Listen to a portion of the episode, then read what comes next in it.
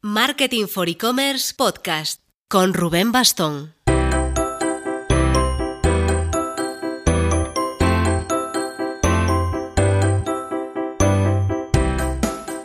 Hola marketers, apartado de novedades. Quedan tres semanitas para el evento Next Loyalty, el 9 de noviembre, miércoles en Madrid. Ya está todo súper cerrado, muy muy orgullosos de la acogida y demanda que está habiendo de las entradas. Va a ser una semana top para aprender y conversar sobre fidelización en comercio electrónico.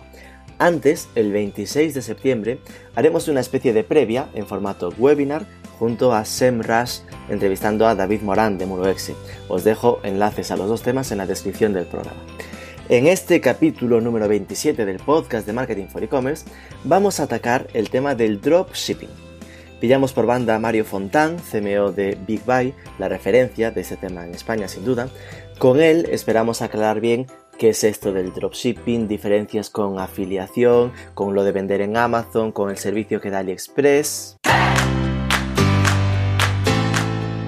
Y todo gracias al patrocinio de Instant Credit, que nos está apoyando para seguir adelante con este proyecto. Así que si necesitáis una herramienta de financiación en vuestro negocio, sea online o offline, sea para España o para el exterior, echad un vistazo a instantcredit.net. Vamos con la entrevista.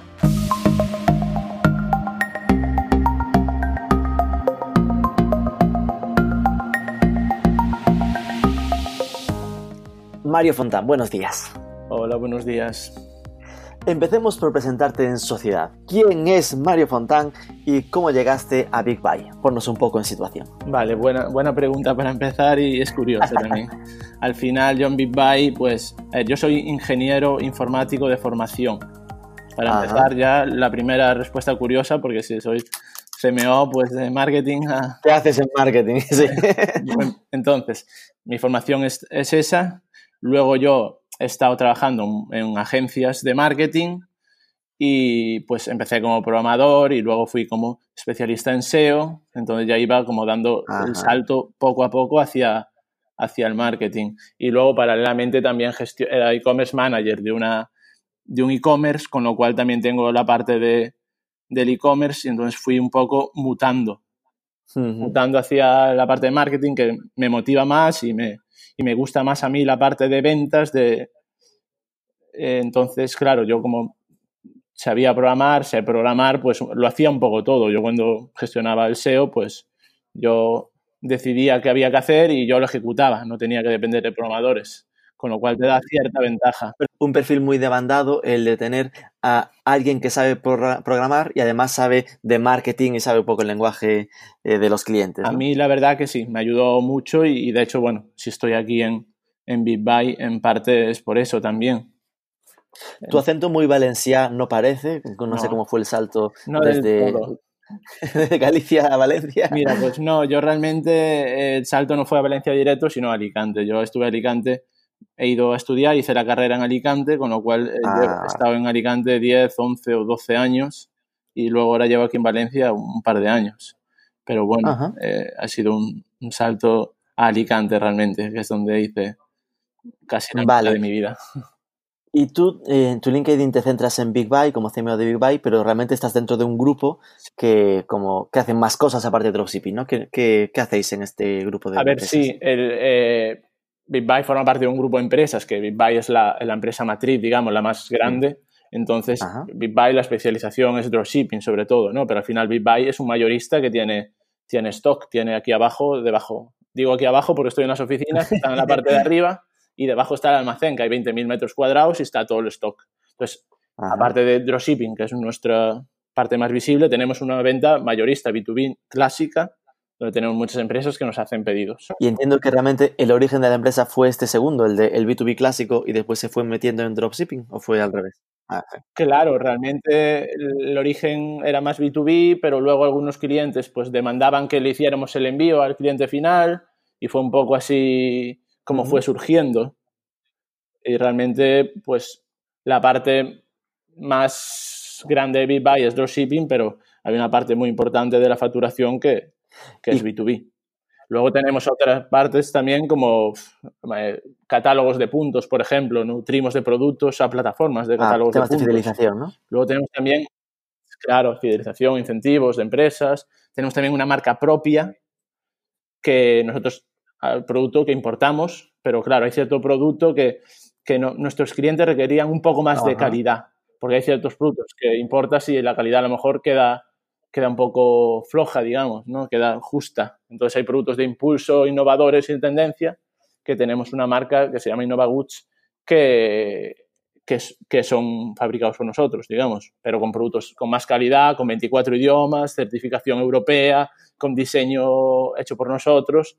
Entonces es un poquito una diferenciación que también aportamos ahí. Y esto eh, lo distribuís a través de dropshipping y también lo vendéis de forma directa. Sí, por supuesto. Hay muchas cadenas de, de tiendas y de supermercados que son clientes nuestros y, y empresas normales que venden online, pero sobre todo también empresas que venden de forma ¿Qué física. tamaño tenéis? Porque esto pinta como un pelo, ¿sabes? Una empresa grandecilla.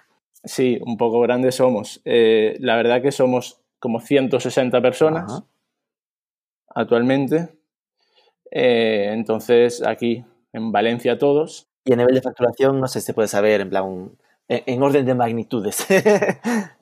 En nombre de magnitudes, de, no sé, podemos hablar de, no sé si decirte 30, hablamos de millones de euros. ok, claro. dejémoslo ahí, millones, de euros.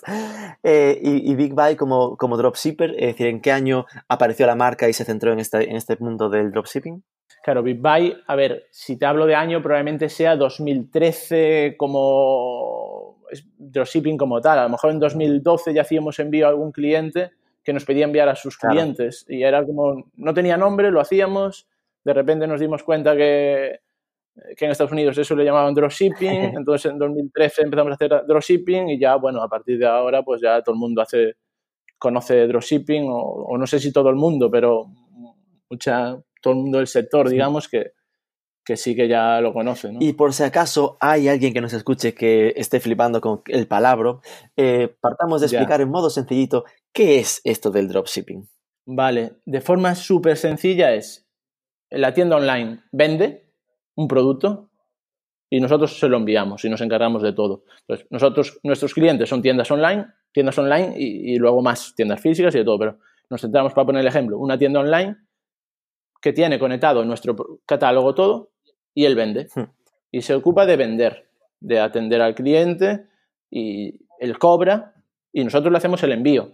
El, el cliente cuando él hace la venta viene a nuestra plataforma, lo compra y nosotros se lo enviamos. Con lo cual el cliente cobra por adelantado, pues si cobra 20 euros, a nosotros nos paga el porcentaje de coste mayorista, nos pagará por 12 o 13 y él se queda su diferencia y, y em, yo creo que de forma más sencilla yo creo que es esa. Hmm. El cliente vende y nosotros enviamos. Es decir, eh, Luego por detrás hay mucho, muchas cosas, ¿no? Pero eso sería lo más sencillo, lo más básico. esto eh, es siempre ha sido como una forma como sencilla de integrarse o de empezar en el e-commerce, ¿no? En plan de, ok, me voy a montar, eh, tengo una idea de, de- de concepto de marca, de producto y consigo a alguien que se encargue de la parte que a lo mejor no maneja tanto, ¿no? En plan de, ok, yo no sé, todo el lío, todo el lío de almacén y de envío, pues esto es una forma de, eh, yo me preocupo más de, de hacer vender, de, de la parte de venta,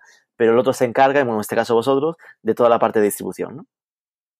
Sí, fundamentalmente sí. Ellos se tienen que encargar de, de vender. Y esto eh, que yo vinculo eh, personalmente con un tema de arrancar, ¿no? De, de empezar y tal, eh, ¿es realmente así o realmente hay empresas grandes que al final simplemente deciden externalizar de algún modo todo el envío con vosotros, pero son ya empresas consolidadas y estables? Claro, efectivamente. Ah, De inicio parece como el dropshipping sea, bueno, pruebo, arranco a ver qué pasa, pero claro, ahora mismo no, porque ahora mismo el stock es un lastre para las empresas. Nosotros lo tenemos aquí y las empresas, oye, pues si yo tengo una tienda online que estoy vendiendo algo, pues voy a ampliar catálogo con esto. Mi tienda online, mi stock, me lo pongo, lo, lo envío yo y, y amplío catálogo con miles de referencias. Nosotros tenemos actualmente más de 50.000, pero vamos a terminar el año con más de 100.000 o 200.000. Entonces, claro, eso no puede llegar un- cualquier e-commerce y nosotros se lo ofrecemos. Tú tienes tu negocio de toda la vida, no lo pierdas, lo tienes. Pero si tu negocio vendes, no sé, algo de cocina o algo de... Pues nosotros tenemos hogar, cocina, pues amplía catálogo con lo nuestro. No vas a perder nada, vas a tener el tuyo, que tú lo envías y amplías. Haces venta cruzada y al final eh, ya tienes el canal de venta hecho, ya sabes vender y al final es lo más fácil. Amplías y, por eso que no necesariamente nosotros tenemos clientes muy pequeñitos y clientes muy grandes, conocidos por todo el mundo, hmm. que tienen, tienen parte de su catálogo en dropshipping. Tal y como lo cuentas, eh, se me antoja algo muy interesante para lo de ampliar catálogo, ¿no? Se habla siempre que uno de los retos de e-commerce es necesitas tener un catálogo amplio para conseguir eh, la recurrencia y la, la fidelización del usuario pues que al final igual tú tienes un producto propio estupendo de sartenes, ¿no? Por seguir con tu ejemplo, pero igual solo tienes esas sartenes, entonces a lo mejor no conseguirías que este tío te compre más veces, con lo cual es lo de, pues mira, puedo tener el mío y al lado, pues 4.000 productos más vinculados a cocina que me proporciona Big Buy, ¿no? Efectivamente, al final eh, la captación de, clientes cada vez el coste es mayor, entonces lo, más rentable, el objetivo de las tiendas es vender más a, a los propios clientes que ya tienes. ¿Cómo poder vender más? Pues con nuevos productos, nuevas ofertas. Lo que no puedes es estar tú trayendo stock completamente nuevo, que al final, al final el stock pues tiene, tiene un coste tenerlo. Eh, y si, no lo vendes ya, ya no te digo el coste que tiene, pero aún vendiéndolo tiene un coste. Entonces, esa es una de las una de las mayores ventajas, poder ampliar catálogo y al final uno de nuestro mejor tipología de clientes probablemente es ese un cliente que, ya tiene un negocio y que amplía el catálogo, sabe vender y tiene muchos clientes. Dudas que me van surgiendo así mientras hablamos. Eh, vale, te encargas, eh, Big Buy se encarga del envío. ¿Y qué pasa con las devoluciones? Ahí supongo que habrá cierto lío. Es decir, eh, la, petición de devolución la recibe el e-commerce y os la hace llegar y os encargáis también de la devolución. Claro, sí, nosotros aquí hay, hay varias partes, digamos, ¿no? El cliente, nuestro distribuidor es el que tiene que dar, atender al cliente, eh, dar ese soporte. Tiene que dar, eh, respetar la ley por los derechos de asistimiento, recoger cuando algo le llega roto, atender al cliente y nosotros luego damos ese soporte al, a nuestro distribuidor. Nuestro, distribuidor, pues, cuando tiene evoluciones, productos rotos, productos de garantía, pues eso lo gestiona directamente con nosotros él tiene que dar ese servicio al cliente y nosotros se lo damos a él. Supondrá un incremento de coste porque vosotros tenéis que hacer eh, el tema de, la devolución y todo ese rollo, pero igual que lo tendría si lo hiciese el e-commerce directo, ¿no? efectivamente. Ellos, nosotros, al final ahí, pues claro, a nuestro distribuidor, evidentemente, pues si hacemos un envío, ese producto eh, llega, no funciona, pues nosotros le damos ese soporte. Y otra duda que me surgía. Claro, eh, al final, el que esté pensando, ¡ah, qué buena idea esto, que se encargan de todo! Eh, el primer miedo que pueda haber es, vale, pero si Big Buy trabaja con muchos e-commerce, podríamos caer en lo de duplicidad de contenido. ¿Cómo, cómo se gestiona eso de, de que no todos ofrezcan lo mismo? ¿no? Sí, claro, a ver, esto es uno de, de los mayores, digamos, eh, frases más famosas, ¿no? De duplicidad de contenido, pero es que claro, efectivamente, nosotros a, nuestros clientes le damos eh, de cada producto el contenido hecho, pero nosotros les recomendamos que tienen que modificarlo, crearlo, pero es que si van a comprar a un distribuidor, se compran 20 televisiones, ese distribuidor, una de dos, o le da el contenido el mismo que a todos, le dio, o no se lo da. En cualquier caso, tiene que hacerlo si quiere. Entonces nosotros se lo damos hecho si no lo cambias, pues vas a tener el mismo que tiene otro cliente, pero si lo trabajas, al final es igual, lo que te comentaba, cualquier compra de un mayorista que vayas a comprarle, él te da una descripción de ese producto, la descripción que ese producto le dio al fabricante y la tiene todo el mundo igual. Es decir, para entendernos, sería algo que enfrenta del mismo modo cualquier e-commerce multimarca. Claro, lo que pasa es que los e-commerce multimarca al final se trabajan todas las descripciones ellos. Claro. Nosotros recomendamos que, que los trabajen eh, recomendamos que se cojan, lo ideal es que el cliente tenga una tienda temática de una categoría que conozca, con un idioma en el que él conozca y, las descripciones lo, los trabajan, las trabajan y, funcionan a nivel de SEO, pues funcionan bien, evidentemente. Tenemos alguna peluquería, por ejemplo, pues que se hace una tienda, tienda temática de peluquería, conoce el producto, entonces se puede hacer las descripciones, se las trabaja. Claro, nosotros tenemos la ventaja de que tenemos 50.000 referencias. Claro. Tú si quieres tener las 50.000 referencias, oye, tenlas. claro, es que no, no puedo modificar 50.000 descripciones, ¿vale? Pues, ¿cuántas puedes modificar? Aquellas que te importen más, las que sepas que vas a vender más importante, las que tengas poco SEO. Efectivamente, entonces, o búscate un nicho, búscate, es que si tú compras 50.000 referencias mayorista y las metes en tu almacén, el problema de las descripciones que tendrás es el mismo. Exacto, exacto, entiendo. Eh, con lo cual al final sería, vosotros dais el servicio de, mira, aquí te paso una base de descripción, la descripción técnica, ficha técnica y tal, pero eh, lo ideal sería que los que más te importen, por lo menos, si no son, si son miles y tardas mucho, pero que prioritariamente sí que vayas modificando textos para que no caigan en esa parte de contenido duplicado. Esa es nuestra recomendación siempre, al final. Nosotros le damos herramientas para que puedan modificar todo eso.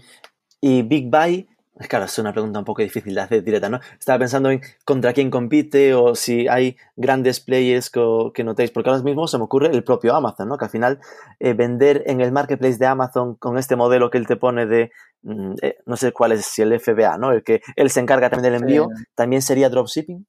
A ver, no, no exactamente. Amazon es complicado de explicar, pero Amazon vende el directo, simplemente. El fulfillment este, el, las empresas le envían el stock y él vende. Es, para nosotros es directo, pero bueno, evidentemente Amazon es una competencia para nosotros, para nuestros clientes, pero a la vez competencia es una potencia de venta para nuestros clientes. Nuestros clientes hacen dropshipping en Amazon. Es decir, se podría, yo podría eh, contratar con vosotros el, dropshipping de, una cadena de productos, digamos, de una categoría, y esos ponerlos a la venta en Amazon y los que se vayan entrando en Amazon, eh, mandároslos para que los enviéis igualmente, ¿no? Efectivamente. Ok. Entonces, al final, Amazon es competencia y es oportunidad de venta. Tenemos tenemos muchos clientes que venden mucho en, venden, en Amazon. Al final, pues bueno, Amazon tiene el, negocio, tiene los clientes y, tú vas allí y vas a tener venta. Evidentemente te mete una mordida. sí, claro es que no puede ser todo gratis, ¿no? Eh, tienes que jugar ahí con sus reglas, él mete sus reglas, pues más o menos agresivas, pero nos gustarán más o menos, pero al final pues el negocio lo tiene ahí y los clientes pues se aprovechan también de eso. ¿Y qué os diferencia de otros dropshippers? ¿no? Si me planteo, ok, este chico habla bien y tal, ¿por qué Big Buy y no otro? claro, a ver, nosotros ahora mismo está un poco de moda el dropshipping de AliExpress. La gente eh, tiene, claro, miles de productos ahí en China y es fantástico, pero nuestro dropshipping, sobre todo de cara a nuestros clientes, tienen control del negocio. Tú cuando haces eh, un dropshipping desde China, digamos, pues no hay un control de cuándo te llega, cómo te llegará. Eh, en la aduana lo van a parar, voy a tener que pagar un coste de la aduana y, si, y la garantía de, europea de, si me lo envían desde China, ¿qué pasa? Genera muchas dudas. Entonces nosotros tenemos un, el dropshipping nuestro hay control del negocio. Tienes los envíos desde 24 horas, 48, tienes un seguimiento de envío, tienes un tracking, tienes calidad europea. Nosotros los productos que traemos evidentemente pasan la calidad europea, el, control. Luego, evidentemente nosotros ofrecemos garantía de dos años. Los productos todos que distribuimos por ley, que si se envían desde China pues ya tiene más complicación. Luego, la factura, el tema de facturación, pues claro, para nuestros clientes es sencillo la facturación y si tienes que facturar, que te factura alguien también desde China, pues es complicado. Entonces, es un poco así, en pocas palabras, el control del negocio. Tienes el control en tus manos, a pesar de que no tienes el stock tú mismo, sino que lo tiene un almacén Big Buy, digamos. Es decir, que AliExpress puede ofrecerte ese punto de, supongo que hasta precios más bajos y el tema de, incluso más referencias que las vuestras, pero que está ese punto de que, bueno, asumes que viene desde China, en plan, igual te tarda dos semanas o tres y que a ver cómo llega, ¿no? Claro, entonces sí, es evidente que todo este, todos estos cosas que te dije de calidad, los envíos y todo esto tiene un coste y que repercute en el margen, evidentemente. Hay una pequeña diferencia de margen, pero hace que el negocio sea más sostenible porque las el número de evoluciones de un dropshipping desde China directo no es el número de evoluciones que tenemos nosotros aquí, el número de rotos, el número de... Hay un porcentaje que al final, si eso lo, lo metes en, lo tienes en cuenta, pues bueno, ya el margen al final se iguala. Claro. Otro de los conceptos que a veces se suele eh, pegar un poco con dropshipping, y por eso lo saco a colación para diferenciarlo bien, es dropshipping no es lo mismo que afiliación. Es decir, eh, ahí, ¿cómo nos explicaríamos fácilmente la diferencia? No sé si lo, si lo podrías contar. Sí, a ver, de forma sencilla, el dropshipping eh, no es afiliación. La afiliación, el dropshipping es un negocio. Y, el, y el, la afiliación puedes tomarla más como algo adicional o algo así, pero de inicio el dropshipping es un negocio. Tú tienes una empresa, tienes clientes, tienes canales de venta y tienes que atender a tus clientes y dar un soporte. Hmm. Eh, afiliación no, pues afiliación, pues si te haces afiliación de, Amazon o de cualquier plataforma, tú tienes un blog o, vendes productos o los compartes y, el que vende es el, el e-commerce al que le estás haciendo tú la publicidad, tú no vendes, no atiendes al cliente, no tienes nada. Entonces, es desde tener un negocio como tal, con todo lo que ello conlleva, que es el dropshipping, a escribir algún post o algo así, o bueno, hmm. estoy tomando la afiliación un poco así por encima, ¿no? tengo, un blog y, y, genero ventas para otros, ¿no? Exacto, que al fin la diferencia sería que, afiliación es solo mandas el tráfico y donde, donde la persona compra es en el lugar de otro y es ese otro el que tiene que encargarse de, temas de, facturación, de envíos y de lo que sea. ¿no?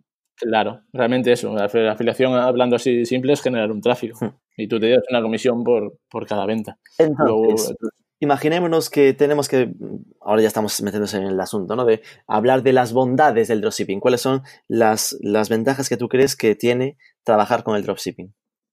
Vale, así a priori la ventaja es que de repente pasas a tener 50.000 referencias en tu almacén sin inversión. Es decir, aumento de, catálogo. Claro, yo aumento de catálogo o, si no, o si soy un, no tengo tienda, pues de repente tengo disponibles para poder vender 50.000 referencias. Es tremendo, ¿no? Hmm. Esta es la ventaja fundamental. Luego, eh, pues claro, el, el dropshipping, una de las características es que tienes el precio, un precio de mayorista en unidades sueltas porque tú haces una venta al cliente final y nosotros se lo enviamos al cliente final una unidad, pero con esa unidad te estamos cobrando un precio de mayorista, ¿no? que en un concepto normal, en, una forma de negocio clásica, para tener un precio mayorista tienes que comprar 50, 100 unidades, no sé, por ejemplo, ¿no?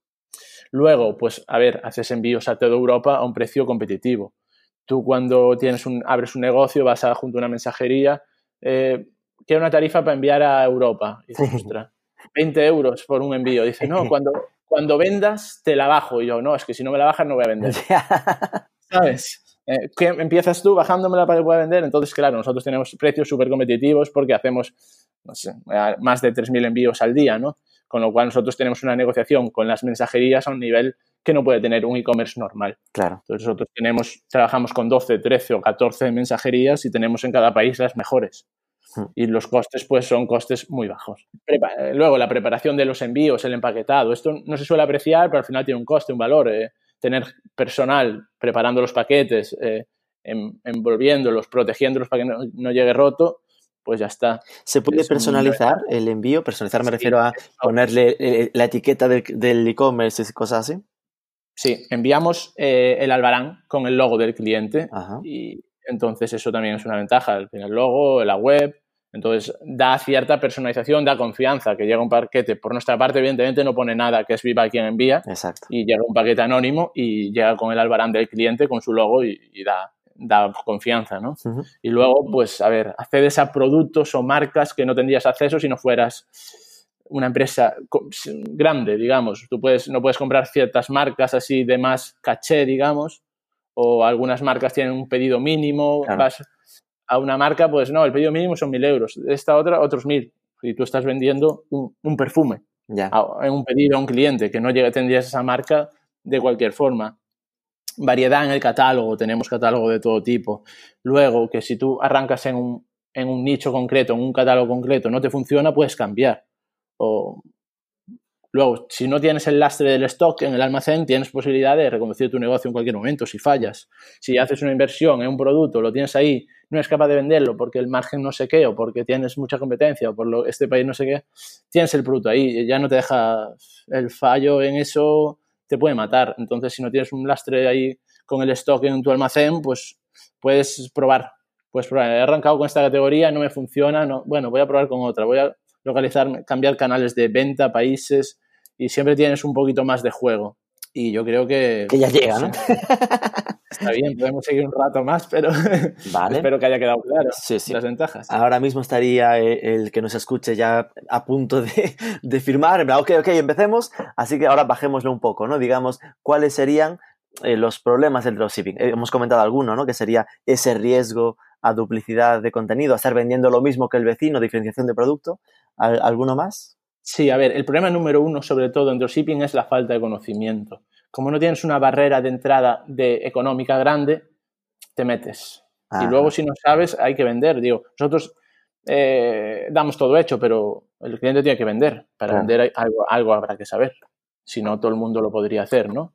Esto no quita que lo puede hacer cualquiera, que, que nosotros tenemos clientes que han empezado de nada, de cero, han o han, algunos han aprendido, otros han buscado ayuda en agencias de marketing y han conseguido vender. Por eso que es algo que cualquiera puede hacer, pero, pero hay que saber o buscarlo. Bien. Claro, digamos que se confían tanto en que es fácil que creen que se vende solo y no, solo no se vende.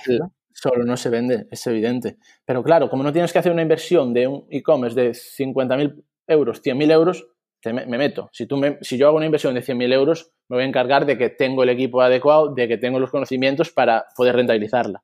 Esto no, me meto de inicio y, y es fantástico porque todo el mundo tiene la oportunidad de hacerlo. Y todo el mundo tiene la oportunidad de formarse y poder llegar a hacerlo, contar con alguien que le ayude a hacerlo o las posibilidades las tienes ahí. Nosotros damos esa opción. Entonces, esa es una, sobre todo la falta de conocimiento es uno de los mayores problemas. Luego, el margen, que es históricamente dropshipping, margen, margen, no hay margen, no hay margen.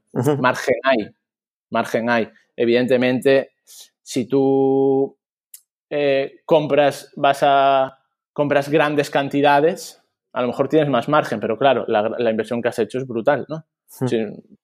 tú no puedes ir a, a alguna tienda o vas a comprarte para tu propio stock y si igual, si vas a comprar en pequeñas cantidades, no vas a tener más margen que el nuestro, que hacemos unas compras en grandes cantidades, ¿no? Claro, que pues al final, siempre es la, ecuación eh, riesgo-beneficio. En plan de, eh, sin duda, como tienes menos riesgo, pues también ganarás un poco menos.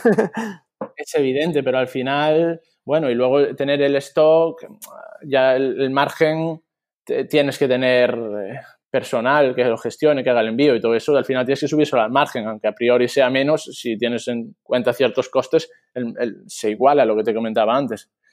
Hmm. Pero también tú vas a un mayorista y compras cinco televisiones de una marca y, no vas a tener el precio que tenemos nosotros, hmm. porque nosotros no compramos cinco. Entonces, claro, eh, que si yo voy a comprar voy a tener más margen. Bueno, si vas a comprar una cantidad bestial, seguro.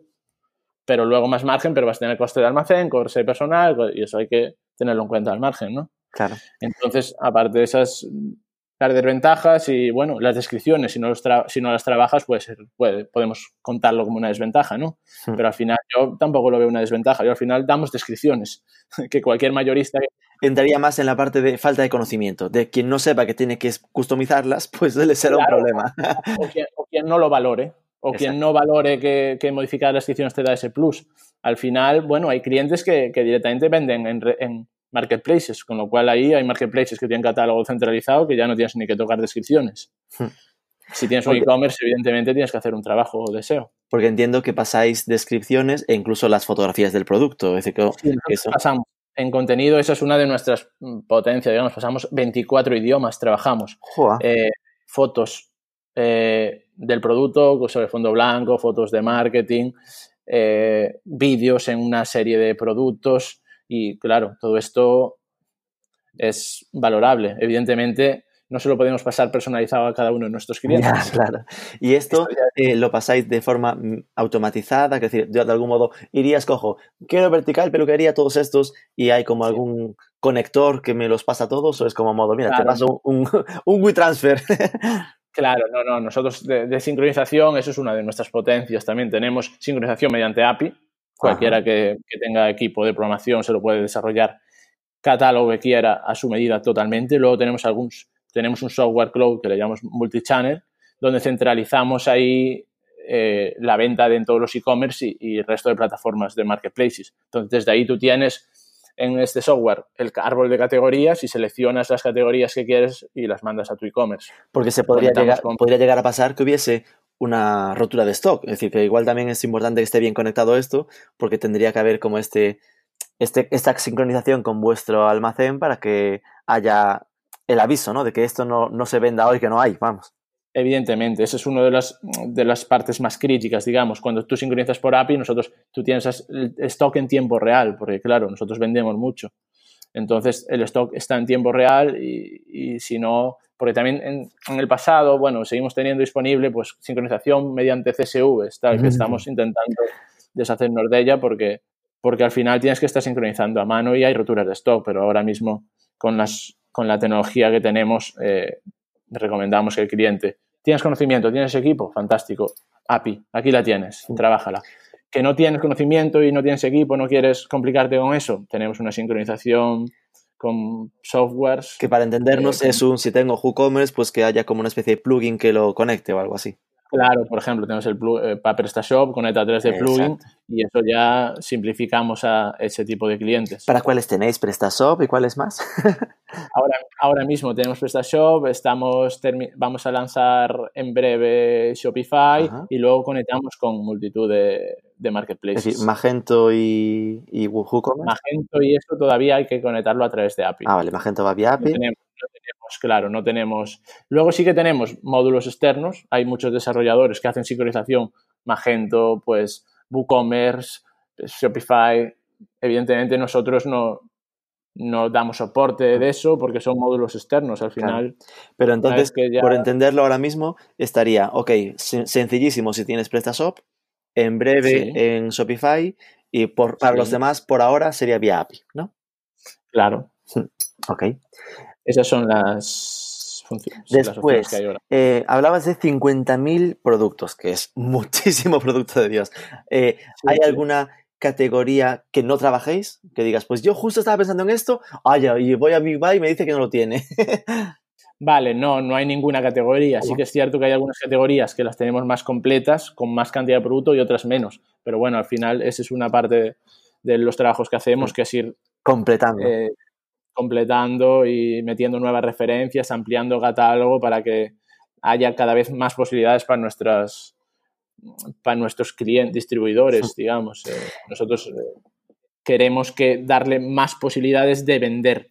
Entonces, cuanto más catálogo, más posibilidades de vender. Entonces, ese es uno de los trabajos que hacemos día a día. Entonces, repregunto a Loana Pastor, ¿cuáles serían los productos que mejor funcionan? Es decir, que notáis, ostras, mira, aquí separar, eh, analizándolo por categoría, si hubiese que decir tres categorías que son las más killers, ¿no? Las que destacan un poco porcentualmente, ¿cuáles serían?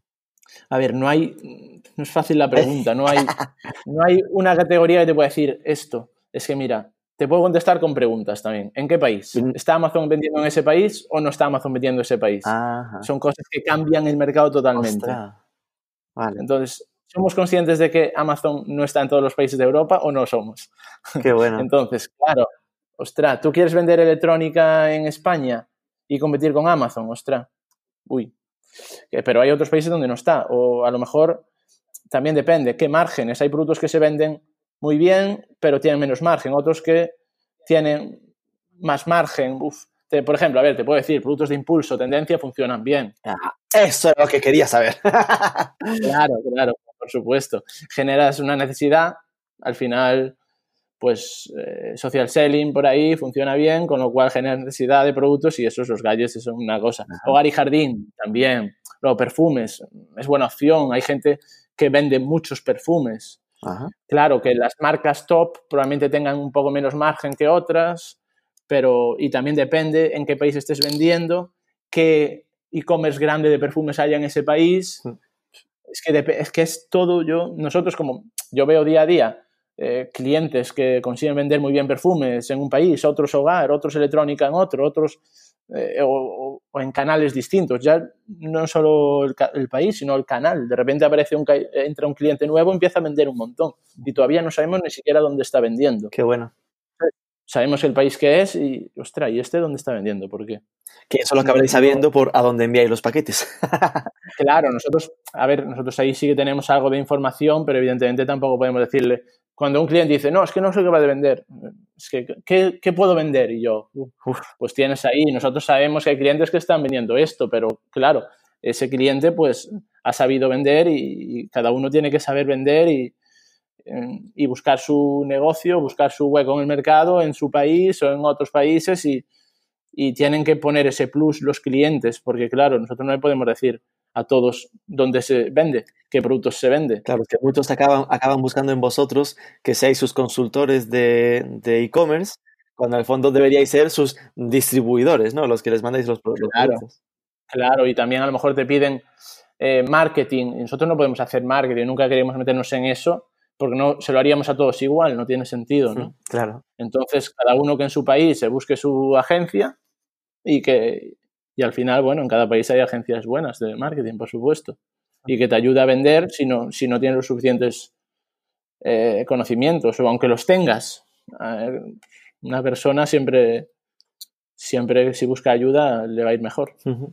Eh, ¿Cómo sería? Imagínate que eh, acabo la conversación y me quedo con el gusanillo, ¿no? Ostras, pues molaba, me voy a montar mi PrestaShop, que es lo que conecta más fácil, eh, el, el, onboarding, ¿no? Es decir, de alguien que desde que se plantea hasta que está arrancando, ¿cuáles son los pasos? Vale, primero, ¿tienes conocimiento? No tienes. Te vas a montar tu tienda online, nosotros vendemos algún producto montado para que ellos para que ellos se lo arranquen, no arranquen desde cero. Hay gente que dice, bueno, yo sé montar mi tienda online y me la monto. Fantástico. Hmm.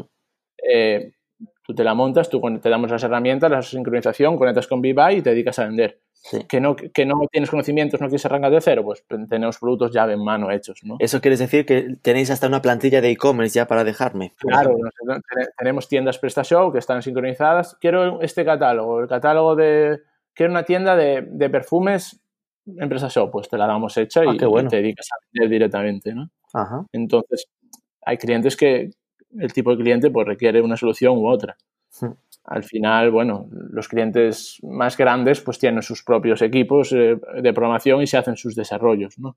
Entonces, al final, bueno, nosotros aportamos todo hasta donde necesite. Si necesitan hasta solo la parte mayorista de, hacer el envío, fantástico. Si necesitan el software, se lo, se lo, es decir, que podría ser algo muy, muy ágil, ¿no? De, ok, te escribo, arrancamos, no tengo ni puta idea hablando mal, así que pásame una plantilla de, de PrestaShop con este vertical de productos y después tú ya habrías acabado tu trabajo y ya se quedaría en mi tejado el vale, voy a vamos a, llevarnos bien, PrestaShop y yo, vamos a ver cuáles son los productos, cómo hago los títulos, categorías y empezar a pensar en cómo esto consigo que tenga su tráfico y venda, ¿no? Claro, efectivamente, sí. Nosotros al final hacemos todo, ¿no? Desde el stock, tenemos el stock, le hacemos la logística, tenemos la sincronización, eh, tenemos recursos de marketing y documentación técnica para los clientes que lo necesitan. Hay clientes que no y hay clientes que tenemos recursos. Luego tenemos el, con el software cloud que te comentaba, el multichannel, tenemos, facilitamos la venta en marketplaces. Tenemos integración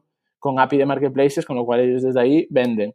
Tenemos descarga de material de marketing, banners, newsletters, para los que no tienen tanto conocimiento y, y los cogen hechos y, y, lo usan. Tenemos descargas de material para social selling. Para facilitar la venta en redes sociales hay de alguna gama de productos, tenemos vídeos para Facebook Ads, tenemos fotos, tenemos descripciones para facilitarlo que los clientes al máximo.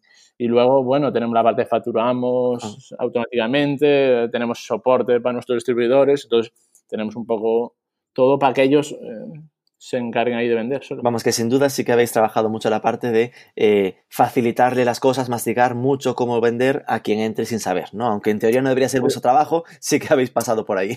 Sí, hemos pasado un poco porque al final escuchar al cliente pues siempre es una buena opción, ¿no? Y, y, conforme vamos viendo, vamos viendo los que, lo que nos pide, lo que nos demandan y te vamos dando, venga, ¿qué quieres? Eh, si nosotros enviamos un newsletter al cliente, ostras, quiero un newsletter, tal, ¿no? Venga, toma, te damos banner, toma newsletter, toma, hazlos a tus clientes y vende. Quieren, y luego ahora mismo el mercado está demandando social selling. Claro, quizá no todos los clientes tengan la capacidad de desarrollar vídeos de productos, pero nosotros los tenemos mm, para vender a, B2B, digamos. Entonces se los adaptamos y a ellos para que puedan vender en las redes sociales. Entonces es un poco de, ir escuchando al cliente y al final eh, es un poco la filosofía de Customer Centric, ¿no? Y, lo que demanda. A veces es más fácil las cosas de lo que las hacemos y es un poco escuchar al cliente que quieren y ir un poco dándoselo. Aparte de lo que nos interesa a la empresa, que es que vendan. Claro.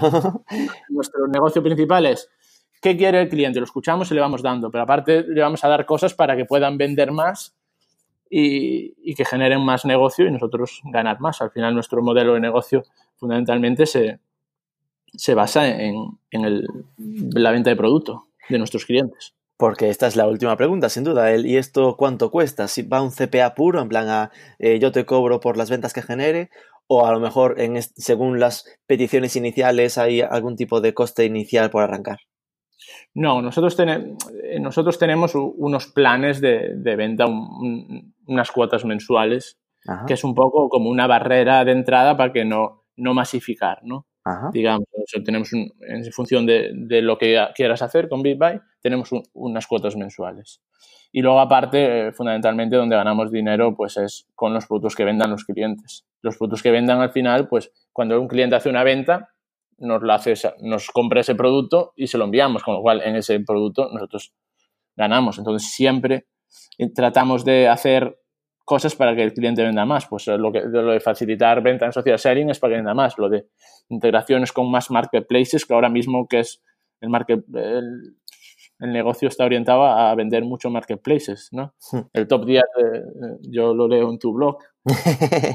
Habitualmente, si del top 10 de e-commerce en España, 9 son marketplaces, ¿no? Sí, sí, sí. O algo así, 8 o 9. Con lo cual, los clientes están en marketplaces, pues facilitamos a nuestros distribuidores que vendan marketplaces para que, que vendan más. Vale, y estaba viendo, como no me lo soltabas, me fui directamente a bigbuy.eu, a la parte de pricing. Eh, aquí veo que el pack dropship, que entiendo que es como el de iniciar, son 90 euros de alta y después mensualmente 50 euros, ¿no? Sí. Después si hay el típico si pagas no sé qué. Es decir, que el, el precio por tener todo arreglado a nivel de catálogo y que te resuelvan el envío sería 50 euros al mes. Claro, siempre pensarán, ay, mientras no vendo, los pagas igual, pero asumiendo que, esto cuando vendas solo, solo serán 50 euros. ¿no? Es que efectivamente tú no puedes pensar que pago 50 euros, no voy a vender, no. Si te piensas hacer un negocio, pensarás que te va a ir mínimamente bien. Si, no, si esos 20 euros, no, esos 50 euros no los puedes asumir como un coste dentro de tu negocio, es un problema. ya. Aunque, aunque, entiendo que sí que será habitual que, que realmente en plan, es, imaginable, ¿no? En plan, tú arrancas la web y siempre sabemos que los primeros meses pues habrá menos tráfico y tal. Eh, ¿Tenéis más o menos medido cuánto tiempo tarda la gente en, hacer que la cosa arranque? Aquí también hay de todo. Hay clientes. Eh, para que tu e-commerce arranque, evidentemente, si es SEO, si es sin inversión, pues necesitará unos meses. Hmm. Si desde el primer día metes inversión a AdWords o Facebook, pues vas a vender directo. Pero ahora mismo eh, los clientes empiezan a vender desde el minuto uno con marketplaces. Tú publicas en marketplaces y no hay una línea. Eh, si metes, eh, ya depende de los márgenes, precios, pero puedes vender desde el primer día y de hecho hay gente que lo hace. Porque para conectar con Marketplaces, estaba pensando ahora, claro, ahí, ahí también tenéis conector y ahí va por API o... Sí, tenemos conector, tenemos conector a través de nuestro software. Ahí va, ahí va, en modo sencillo, ¿no? No hay que tener desarrollador, digamos. Claro, ahí también, también vamos a ir estamos desarrollando poco a poco para tener los máximos en marketplace posibles, pero, pero es de forma sencilla totalmente. Entonces, pues es eso. Claro, paralelamente tienes que ir trabajando tu tienda online. Eh, la recomendación es tener, vale, voy a meter marketplaces, vale, desde mañana voy a ganar dinero, vale, el margen, el marketplace me va a llevar un margen, el margen es menor. Quiero más margen, ¿no? Al final, no, es que no hay margen, claro. Es que el margen te lo tienes que trabajar en tu tienda online y paralelamente empieza a trabajar tu tienda online, empieza a posicionarla, empieza a trabajar el SEO, hace algo de AdWords y entonces paralelamente, pero cuesta más, hay más margen. Cuesta menos, hay menos margen. Los marketplaces pues es una venta directa con menos margen y tu tienda propia que la tienes que trabajar y, y pues sí, cuesta más, pero la recompensa es mayor también, claro. Por eso que nuestra recomendación es que que trabajen ambos canales. Eh, estaba viendo aquí también que pone los conectores con Amazon, eBay, Cdiscount en Francia. Claro, pues tenéis esa, esa aproximación internacional, ¿no? Pues Cdiscount aquí en España casi no se conoce, pero en Francia es muy potente. Claro, sí. Cdiscount en Francia, pues está Amazon y está Cdiscount, ¿no? Realmente nuestro, nuestro, Francia es nuestro país número uno. No me digas, ¿ves cómo me escondes información? No, va surgiendo, va surgiendo. Pues cuanto más tiempo hablamos, más, surgirá. Eh, Francia es nuestro país número uno. Nuestra facturación, el 88% está fuera de España. Ostras. Francia, número uno. Número dos, Alemania. Número tres, Italia, España. Entonces, eso es nuestro, nuestro ranking. 88% de fuera, esos 88% de los que compran o de vuestros puros de vuestros clientes es decir, de, gente como yo que quería vender, pero todos o un, alto porcentaje son de fuera de España. 88% de la facturación es los, eh, a donde enviamos. Exacto, es decir, que a lo mejor hay muchos clientes, hay muchos que trabajan con vosotros, españoles, pero que venden mucho hacia afuera, digamos, ¿no? Claro, hay, hay, tenemos muchos españoles que venden fuera, de hecho hay españoles que venden en el marketplace de Cdiscount. y por ver si hay un dato que, claro, el de, el de, facturación igual era demasiado atrevido, pero si te pregunto algo así como eh, ¿cuántos clientes tenéis? Eso se puede saber. es un dato complicado. Eso. pero es en orden de magnitud de cientos o miles. no, no, no. Vale. Eh, no hay miles, digo. Ah, Hay una, tenemos bastantes clientes, evidentemente, pero los tenemos, tenemos por toda Europa, muy distribuidos. Entonces, evidentemente, nuestros clientes entre ellos son competencia, ¿no? Pero bueno, tenemos en todos los clientes, en todos los países, muchos países, muchos canales de venta, mucho catálogo. Entonces, cada uno siempre puede ir buscando su hueco, ¿no? Voy a trabajar más este catálogo, estoy en este país, yo soy polaco, vendo en Polonia, vendo en un marketplace. Entonces, no es que tenemos en España tenemos miles de clientes y todos venden en, España en Amazon, no. Ni todos venden en tienda online en España, con lo cual sería más complicado, no. Tenemos por toda Europa distribuido con lo cual cada cliente se va buscando su, su hueco. Y mm. realmente hay algunos sorprendentes, ¿no? Hay algunos que consiguen su hueco, pero, pero bien. Y a nivel de, de, margen sobre el producto, más o menos, igual hasta sin querer, me dijiste al principio de la conversación que era un producto de 20, pues que igual son 12 el, el, el, el coste, es decir, lo que se queda eh, Big Buy, y entiendo que es como un reparto medio 60-40, 60 para vosotros, 40 el, el que lo vende. No, bueno, 60 para nosotros no porque está el coste del producto. Nosotros tenemos un margen mínimo. Perdón, perdón. vale, obviamente me refiero eh, en el reparto, eh, yo que vendo, tú que, que, repartes, yo me voy a quedar del precio que paga el usuario el 40, más o menos. Mira, cada cliente decide el margen. A lo mejor en algún canal con alguna categoría de producto, un 40 no te da para vender, te quedas fuera del mercado. Es que el margen no lo decidimos nosotros, ni siquiera el cliente. El margen probablemente que hay en esa categoría, probablemente lo decida Amazon en algún país y el mercado. Nosotros en eso pinchamos poco. Y los clientes también. Ellos a lo mejor quieren vender con un margen de un 40. Claro, yo también. si el mercado no está ahí, no, no es posible, ¿sabes? Entonces, la, eh, o bajas ese margen o, no vendas eso en ese país, en ese canal. Entonces, el, pricing va más de un tema de, mira, este es el precio de coste, ahora tú pones la margen que quieras, ¿no? Claro. Nosotros tenemos, en ese aspecto somos súper transparentes. Tenemos en BitBuy, en los productos, el precio. Hmm. Para que la gente pueda estudiar previamente, a ver, los márgenes, a qué quiero vender, porque al final, es lo que comentaba, el margen es muy alto, depende del país, depende de la competencia, ¿no? Y depende, sí que hay productos que, que sí, hay clientes eh, que hacen social selling, en social selling, como el coste de adquisición de, de, Facebook, por ejemplo, es alto, pues tienes que poner un margen alto y consigues vender. Al final no, no todo es vender por precio. Si siempre vas a querer vender por precio, el margen te va a quedar muy pequeño. Ya, Entonces, es que cada uno vende, pues los que venden en social selling le, meten un, en Facebook le meten un margen alto, pues a lo mejor le meten un 100%, porque Facebook tiene un coste alto de adquisición y vendes el producto. Claro. Pero claro, si vas a Amazon donde tenga comparación de precios, ahí ese mismo producto lo tienen muchos vendedores, pues el margen te lo tienes que poner un margen aceptable y un margen de mercado. Lo que entiendo, sí, podrás ponerle un margen diferente a cada producto, ¿no? No va un tema de, pues yo trabajo, ponle a tu precio de coste un 30%, sino que puedes ir producto a producto, matizando. Claro, nosotros en nuestra herramienta de sincronización, o si lo hacen a través de API, por supuesto, podemos meter márgenes de producto por categorías, por, por rangos de precio. Los productos de 1 a 5 euros, meter este margen, los de 5 a 10 este, o por producto individual, para que eh, cada, cada cliente tenga el control de su negocio absoluto, pero claro. Al final esto no es tan fácil como quiero ganar el 30%, meto 30% a todo y, y vendo, no.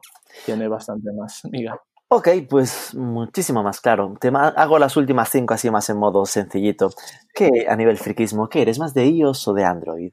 Eh, yo soy más de iOS, totalmente. El sistema operativo.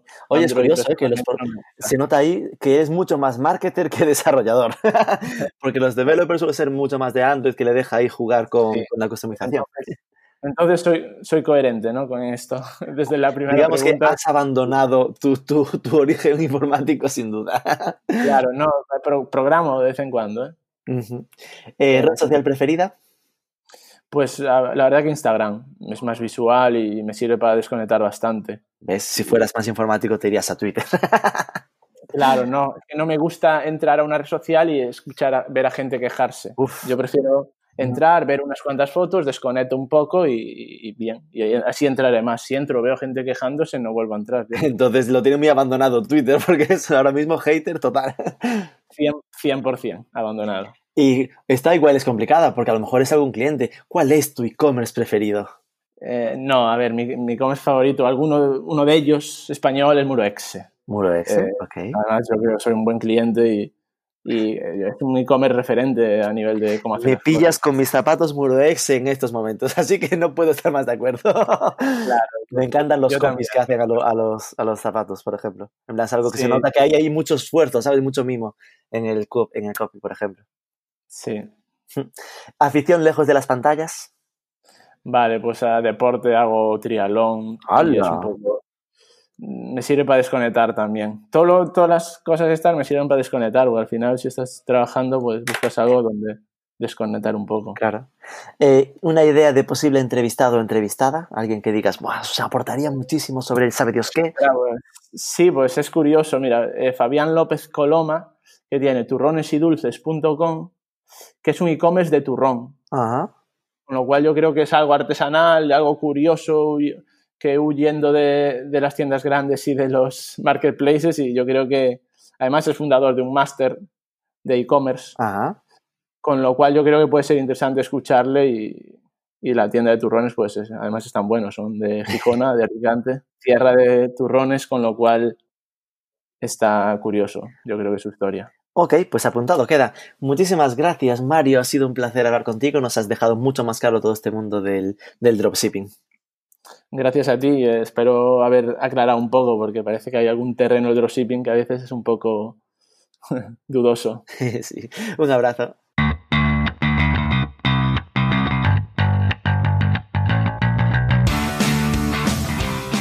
Pues vosotros juzgaréis, pero para mí creo que ha sido bastante útil para entender cuál es el potencial del dropshipping. Si te dedicas plenamente a ello, lógicamente tendrá menos margen porque también corres muchos menos riesgos que con una tienda online tradicional con tu stock, comprando producto y todo esto. Para e-commerce con catálogo propio es muy interesante para aumentar ese catálogo y poder hacer mayor venta cruzada. Y por cierto, todo un descubrimiento el tamaño de Big Buy, con más de 160 trabajadores en Valencia, millones de euros de facturación y un 88% de ella fuera de España.